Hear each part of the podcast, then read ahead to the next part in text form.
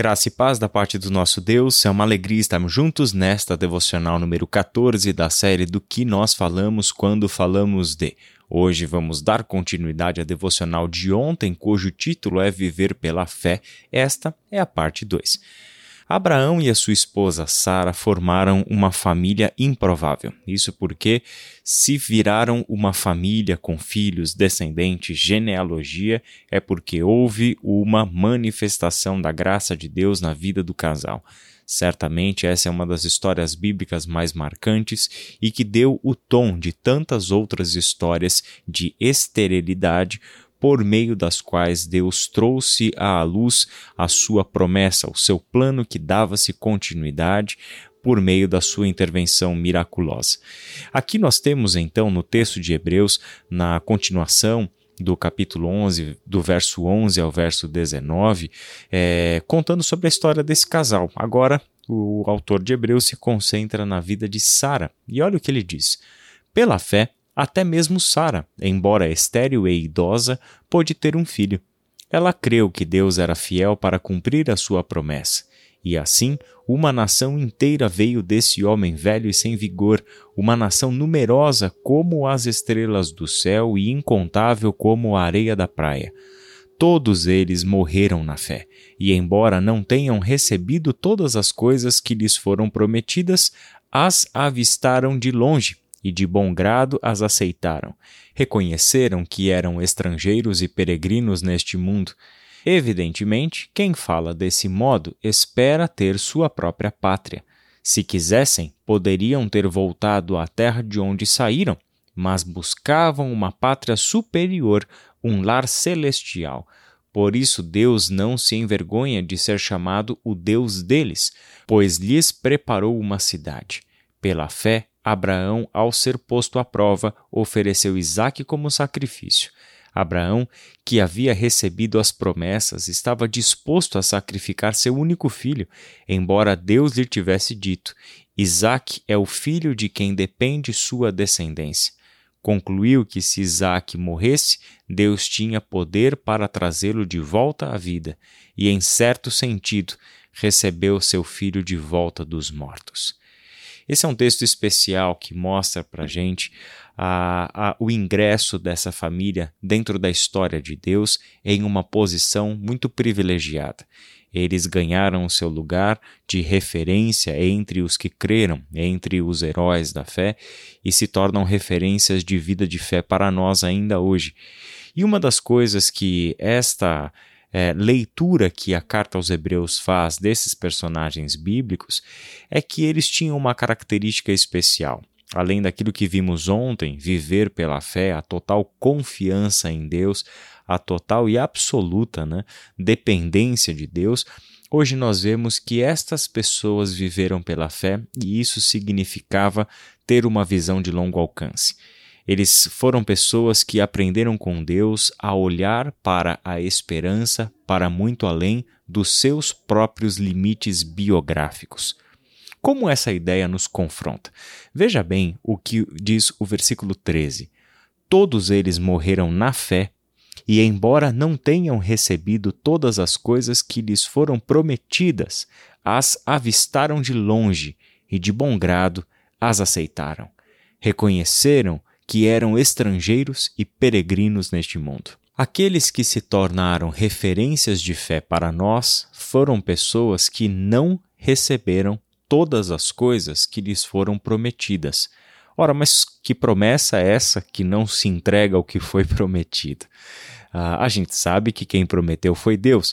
Será que Deus errou no cálculo? Será que Deus ah, vacilou no prazo de entrega da sua promessa? De forma nenhuma. O Senhor Deus prometeu certas coisas a eles e que faria por meio deles, mas muito do que Deus prometeu a eles não dizia respeito a um cumprimento de promessa dentro da sua própria linha do tempo, dentro dos limites biográficos daquela personagem. Lembre-se de que Deus chamou essas pessoas para fazerem parte de sua história de redenção, e o cumprimento das promessas de Deus está relacionado a esta história, dentro do prazo desta história. e não aos prazos de vida das personagens que se envolveram com essa história. Nós temos que trazer urgentemente esta visão de mundo para nós.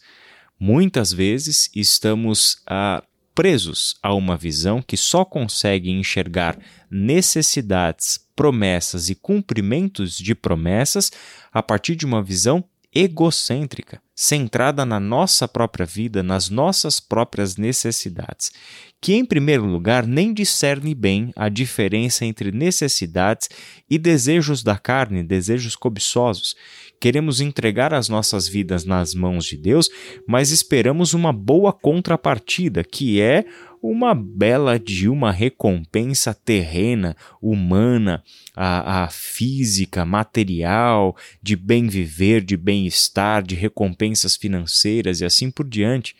É muito comum nós vemos pessoas dizendo o seguinte: ah, olha aquele irmão, olha aquela irmã, serviram a Deus fielmente durante toda a sua vida e agora no final da vida se encontram acamados, se encontram à beira da demência, se encontram lutando contra doenças degenerativas e assim por diante. Qual é a visão de mundo que vê nisso um problema? Certamente não é a visão de mundo bíblica.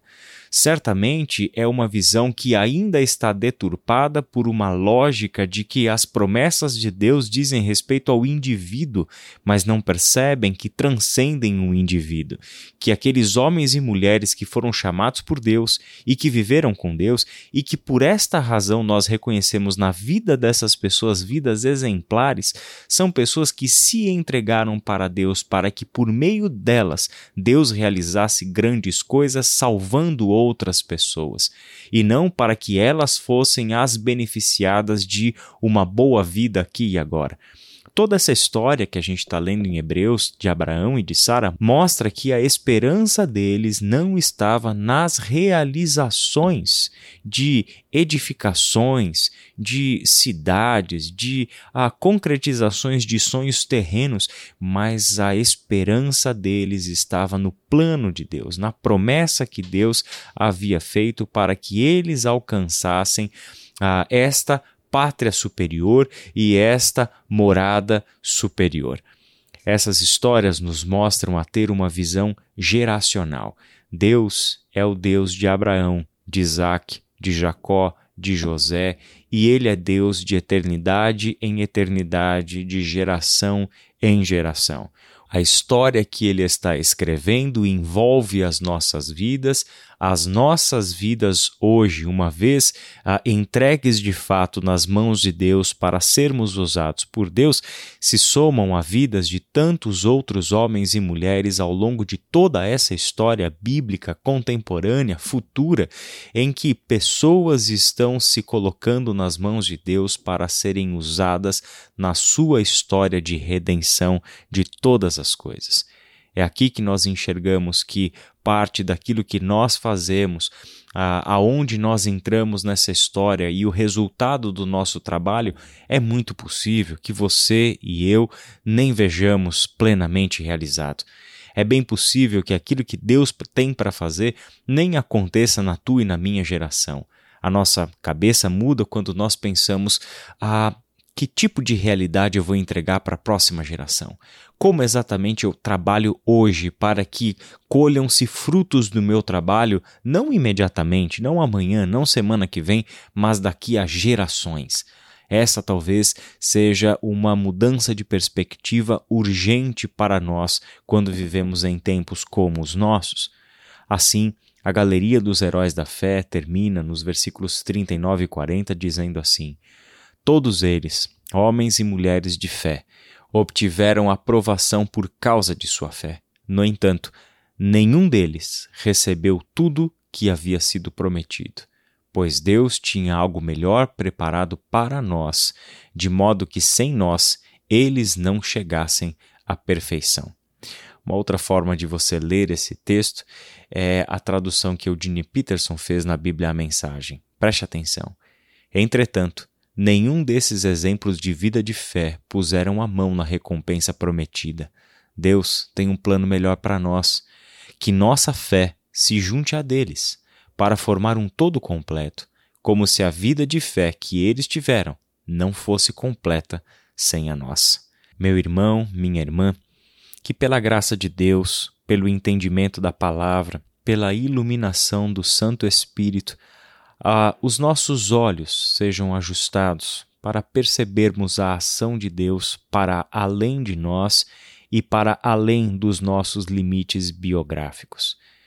Que essa nossa tendência cultural de centrarmos toda a nossa vida em nós mesmos, a nossa história dentro dos nossos limites, de desejarmos coisas de Deus que são satisfações de demandas de um coração que não necessariamente está satisfeito em Deus, mas que procura satisfação em tantas coisas que esse mundo nos oferece. Que a gente aprenda com essas histórias bíblicas a enxergar as coisas como eles enxergaram, para muito além de nós, para muito além dos nossos limites biográficos, porque nós estamos entregando as nossas vidas nas mãos do Deus de gerações, que é Deus de eternidade em eternidade. Que Deus te abençoe e até amanhã.